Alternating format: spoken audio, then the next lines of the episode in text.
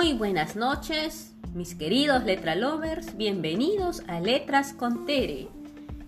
En esta ocasión vamos a iniciar la lectura de algunos fragmentos de una novela que es un clásico literario, Quo Vadis. Espero que les guste. Dada la extensión de la obra, no vamos a leer gran parte de la misma, vamos a leer algunos extractos de algunos capítulos. Esperemos pues que, sea, que lo que leamos les sea bastante atractivo para que ustedes puedan adquirir y leer la obra completa, que realmente es una belleza. No se van a arrepentir. Y bueno, escúchanos aquí en Letras con Tere.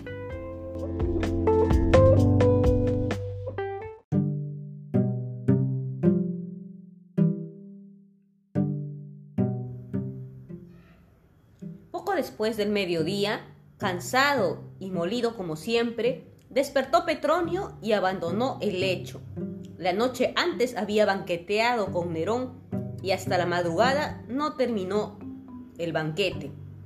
Había hace algún tiempo que su salud estaba un tanto quebrantada, pero el baño matutino y las fricciones que daban a su cuerpo hábiles esclavos hacían circular prontamente la sangre en sus venas, prestándole nuevo aliento y vigor. Raras veces iba Petronio a las termas públicas. En su ínsula poseía baños propios, y así que después de aquel banquete en el cual Petronio, fastidiado con las insípidas ocurrencias de Vitinio, había discutido con Nerón, con Lucano y con Séneca sobre el tema si las mujeres tienen alma. Se levantó tarde y se dirigió al baño. Dos gallardos siervos lo tendieron sobre una mesa de ciprés, cubierta con fina y blanca batista de Egipto, y se apresuraron a dar a aquel delicado cuerpo una fricción con las manos untadas de perfumado aceite. De pronto asomó entre las cortinas la cabeza de un esclavo que anunciaba la visita del joven Marco Vinicio, recién llegado del Asia Menor. Petronio ordenó que hicieran entrar al visitante. Vinicio era el hijo de su hermana mayor. El joven había servido en la guerra contra los partos, bajo el mando de Corbulón. Salud, oh Petronio, exclamó el joven guerrero. Que todos los dioses te concedan felicidad y de manera especial a Asclepio y Cipris. Seas bienvenido y encuentres dulce la paz después de la guerra, contestó Petronio. ¿Qué de nuevo en Armenia? ¿No fuiste nunca a Bitinia? Petronio había sido precónsul en Bitinia y había gobernado con celo y justicia. Formaba un extraño contraste con su actual estado de molicie, si bien nada le complacía tanto como evocar aquellos tiempos.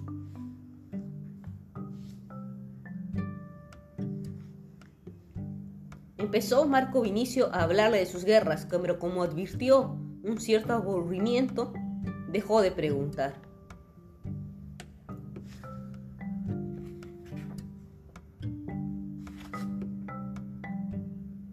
Las flechas de los partos me han respetado.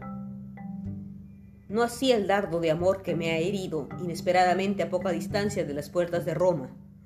Por las blancas rodillas de las gracias, contestó Petronio. En ocasión oportuna hablaremos de este asunto. Por el contrario, he venido expresamente a pedirte consejo. No necesito preguntarte si tu amor es correspondido, dijo Petronio, mirando fijamente a su joven sobrino, que parecía esculpido en mármol. Una sonrisa de satisfacción se dibujó en el rostro del guerrero. Petronio contemplaba a su sobrino con mirada de artista satisfecho.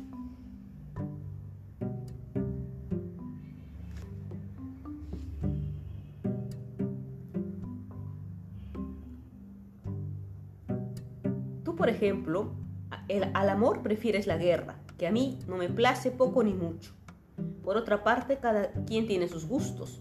Enobarbo ama el canto y especialmente el suyo. El viejo Escauro ama su vaso de Corinto. Dime, ¿tú no escribes versos? Todavía no he compuesto ni un hexámetro. ¿Pero cantas y pulsas la cítera? No. ¿Serás experto en guiar caballos? Una vez probé, pero sin resultado alguno. Bueno, ¿Y a qué partido perteneces en el hipódromo? Al verde. Ahora quedo tranquilísimo. Bueno, Vinicio, casi estoy por decirte que no habría sido capaz. Porque esas cosas se hacen sin que nadie pueda sospecharlas. Yo divirtiéndome a costa de Popea hubiera formado de legiones, pero no de iberos, sino de iberas.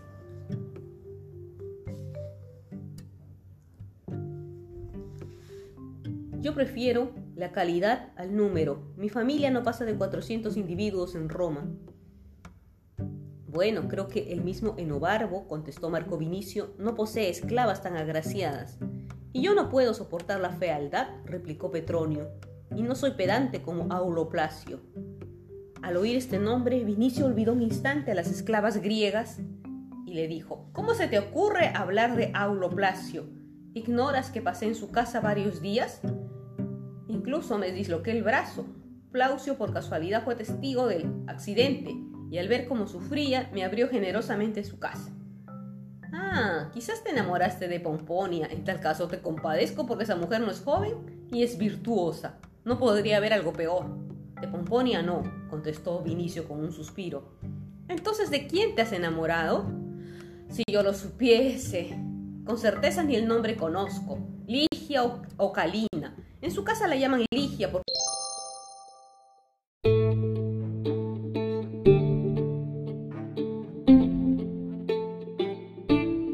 Petronio le preguntó por Ligia. Vinicio agachó la cabeza. Confesó. La quise desde un principio, ahora ardo en deseos. Cuando le cogí la blanca mano, Sentí que el fuego quemaba mi sangre. Yo debo poseerla. Si yo fuese Júpiter, la envolvería en una nube como envolvió a Io, o caería en su regazo cual lluvia, como hizo con Danae. Quisiera, teniéndola entre mis brazos, oír su grito de dolor. Me sentiría con coraje para matar a Plaucio y Pomponia y robársela con mis manos. Esta noche no dormiré, haré apalear a una esclava por el gusto de oír sus gemidos. Cálmate, expresas tu pasión como lo haría un carpintero de la suburra. Di lo que quieras, yo debo poseerla. A ti me he acogido para encontrar un apoyo. Si no me lo prestas, encontraré otro medio. Aulo considera a Ligia como hija. ¿Cómo puedo yo tomarla por esclava? Y si no hay otro camino, ¿por qué razón no puede ella adornar el umbral de mi casa y sentarse en mi hogar como esposa mía? Cálmate, descendiente de cónsules. Nosotros no atamos a los bárbaros a nuestros carros triunfales para casarnos luego con sus hijas. Evita ese mal paso hacia el fin. Intenta todos los medios lícitos y concédete a mí para reflexionar. También Crisotemis me parecía hija de Júpiter. Sin embargo, no la hice mi esposa, ni Nerón casó con Acte, aunque ésta era hija del rey Atalo. Cálmate. Piensa que si ella desea abandonar a Aulo por ti, él no tiene el derecho de retenerla en su poder. Y no olvides, para tu tranquilidad, que también Eros encendió en ella su llama. Ten paciencia, todo saldrá bien. Pero hoy he pensado en esto demasiado y siento fatiga. Te prometo que mañana recordaré tu pasión y dejaré de ser Petronio si no encuentro un medio cualquiera para ayudarte. Ambos callaron. Te lo agradezco, dijo Vinicio tras breve pausa. Que la fortuna te sea propicia y ten paciencia. ¿A dónde has ordenado que nos conduzca?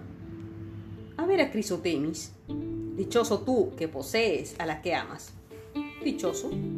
¿Sabes lo que encuentro aún agradable en Crisotemis? Que me sea infiel creyendo que yo lo ignoro. La amé en otro tiempo. Ahora me divierto con sus mentiras y su estupidez. Ven tú también. Ella coqueteará contigo y dibujará sobre la mesa letras con dedos mojados, en vino. Pero no temas la furia de mis celos, ¿comprendes? Y ordenó que los condujeran a casa de Crisotemis. Al llegar, Petronio, cogiendo a su sobrino del brazo, dijo súbitamente, Espera, creo haber encontrado el modo. Que todos los dioses te recompensen. No hay duda, el, recurso no puede fallar. ¿Sabes de qué se trata? Escucho tu palabra. Dentro de pocos días, la divina Ligia compartirá contigo los frutos de Demetria. Eres más grande que César, exclamó Vinicio en el colmo de la dicha. Petronio mantuvo su palabra. A decir verdad, durmió todo el día y por la noche celebró una entrevista confidencial con Nerón en el palacio. La consecuencia fue que al día siguiente diez pretorianos al mando de un centurión se presentaron en casa de Aulo.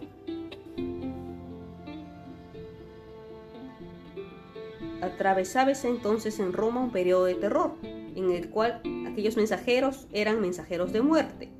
Así que cuando el centurión golpeó la puerta y el atriense anunció la visita de los soldados, un extraño temor invadió toda la casa. Pomponia, estrechamente abrazada al cuello de su marido, murmuraba palabras incoherentes. Ligia, con el rostro cadavérico, besaba la mano de Plaucio. Las mujeres comenzaron a llorar y sollozar. Uno solo entre todos conservaba su calma habitual, el antiguo soldado que no tenía miedo a la muerte. Su rostro seco y aguileño parecía de piedra. Suplicó a Spomponia que lo dejara solo. Si ha sonado la hora de mi muerte, tiempo nos quedará de despedirnos. Y al pronunciar tales palabras, procuraba desasirse dulcemente de su esposa. Pero ella contestó, Concédeme Dios compartir tu suerte, Aulo mío, y cayó de rodillas. Aulo se trasladó al atrio donde le esperaba el centurión. Era casualmente el viejo Cayo Asta, compañero y subordinado de Plaucio en la campaña británica. Salud, mi jefe, exclamó. Te traigo un saludo y una orden del emperador. He aquí el documento sellado en que se me autoriza para esta comisión. Quedo reconocido al emperador por su saludo y estoy dispuesto a obedecer sus órdenes. Bienvenido, amigo Asta. ¿Pero qué orden me traes?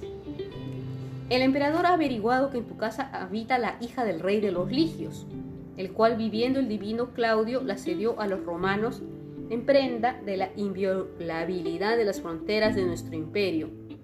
El gran Nerón te agradece, capitán, la hospitalidad que por tantos años diste a Ligia, y creyendo oportuno no obligarte por más tiempo a sostener tan pesada carga, y considerando por otra parte que la joven como rehén debe hallarse bajo la protección del emperador y del senado, te ordena entregarla sin demora. Aulo era demasiado, buen soldado y veterano para oponer objeción. Todavía sobre su frente apareció una arruga, indicio de ira, y podía haberse leído hasta cierto temor. Pero ante el mandato imperial, Aulo se sentía impotente. Examinó el documento, los sellos. Espera aquí en el atrio, le dijo con gran calma mientras dispongo que se te entregue el rehén. Pronunciadas estas palabras, volvió al otro extremo de la casa, y donde Pomponia, Ligia y el niño lo esperaban. No se trata de la muerte ni, del destierro, sino de ti, Ligia. ¿De Ligia? Y dirigiéndose a la joven, continuó. Ligia, tú fuiste educada por nosotros como hija nuestra, y te amamos más debes saber que no eres nuestra hija, sino una prenda que dio tu pueblo a los romanos. A César corresponde tu, tutela y por eso te arranca hoy de nuestro lado. Joven escuchaba como quien oye sin comprender. Pomponia estaba mortalmente pálida. Hágase la voluntad del emperador, dijo Plaucio. ¡Aulo! gritó Pomponia. Mejor sería que le sobreviniese la muerte. Ligia se refugió en el regazo de Pomponia, ahogada por los sollozos. Solo se limitaba a repetir, Madre mía, madre mía. El dolor y la cólera se dibujaban alternativamente en el rostro de Aulo. Si yo estuviera solo en el mundo, exclamó fieramente, no la entregaría viva, y mis parientes podrían hoy mismo ofrecer sacrificios a Júpiter. Pero no tengo el derecho de mataros a ti y a nuestro hijo que puede esperar tiempos mejores. Me acercaré al emperador e intentaré hacerle revocar la orden maldita. Pero, ¿me escuchará? Mientras tanto, Ligia, adiós, y no olvides jamás que Pomponia y yo bendeciremos siempre el día en que pisaste el umbral de nuestra casa. Cayó un, un momento y puso luego su mano temblorosa sobre la cabeza de Ligia. A pesar de todos sus esfuerzos por aparentar firmeza, le cogió la mano y con los ojos anegados en llanto la cubrió de besos. Todo en él denunciaba una angustia imposible de contener. Adiós, alegría de esta casa, luz de nuestros ojos. Adiós. Y se apresuró a salir al atrio para no sufrir una conmoción indigna de un romano y un guerrero. Pomponia condujo a la muchacha al cubículum y la procuró confortar y animar. Llegó la hora de la prueba. En otro tiempo Virginio hirió a su propia hija para salvarla del furor de Apio, y mucho antes Lucrecia dio su vida a cambio del honor. el palacio del imperio era un antro de vergüenza, corrupción y delitos. Pero nosotros, Ligia, sabemos muy bien que no tenemos derecho a atentar contra nuestra vida. La ley que seguimos es muy distinta, muy santa, nos permite defendernos del ultraje y la deshonra. Tanto mayor es el mérito del que puede escapar limpio y puro del reino de la corrupción. La vida de resurrección pasa a través de la tumba y nos conduce a donde ya no domina Nerón, sino la misericordia.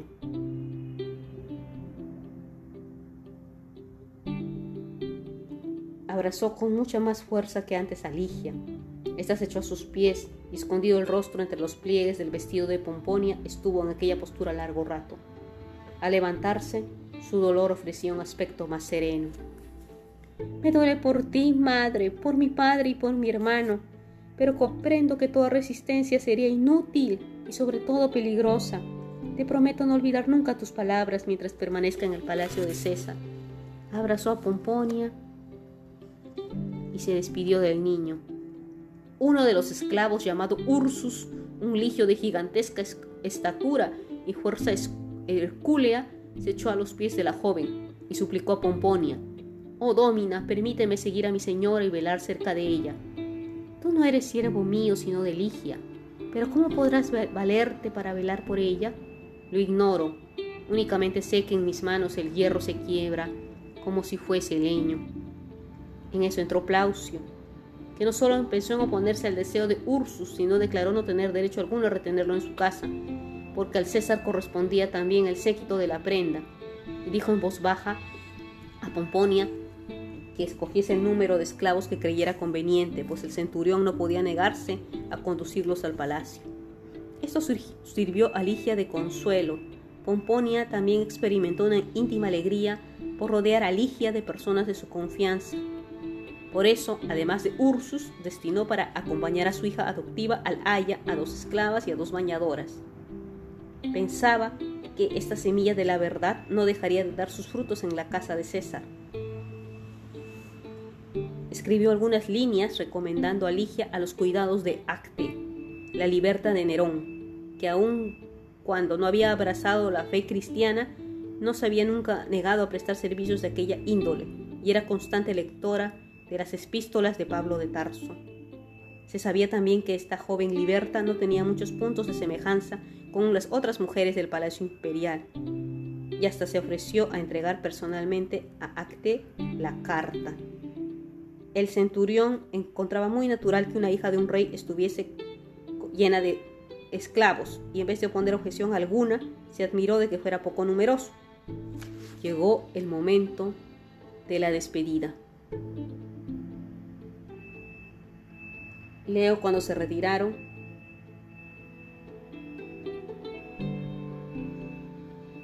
Hasta ahora he adorado a los dioses, prorrumpió el fin pero me convenzo de que no son ellos los dominadores del mundo, sino un ser inhumano y monstruoso llamado Nerón. Aulo, advirtió Pomponia, Nerón no es más que un montón de vil ceniza frente a Dios. El viejo empezó a medir con largos y nerviosos pasos el pavimento. En su vida contaba hechos gloriosos, pero ni una sola desgracia, y ésta le cogía desprevenido para soportarlo. Había llegado a amar a Ligia más de lo que nunca pudo suponer. No podía resignarse a la idea de verla perdida, y además se sentía humillado. Cuando logró calmar un poco la indignación, dijo, Yo no creo que Petronio la haya raptado para el emperador, pues no se atrevería a ofender a Popea. ¿Nos la ha quitado para él o para Vinicio? Hoy espero salir de dudas. Así que se fue a conducir en litera hacia el Palatino.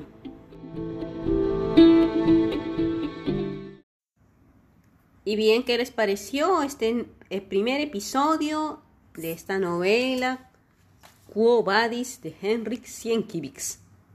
Interesante, ¿no? Ya conocimos a los primeros personajes, a Petronio, a Vinicio, a Ligia, a sus padres adoptivos. Conoceremos a Nerón. Ya introdúcete en esta novela y quédate atento a los próximos capítulos en tu podcast Letras con Tere. Muy buenas noches.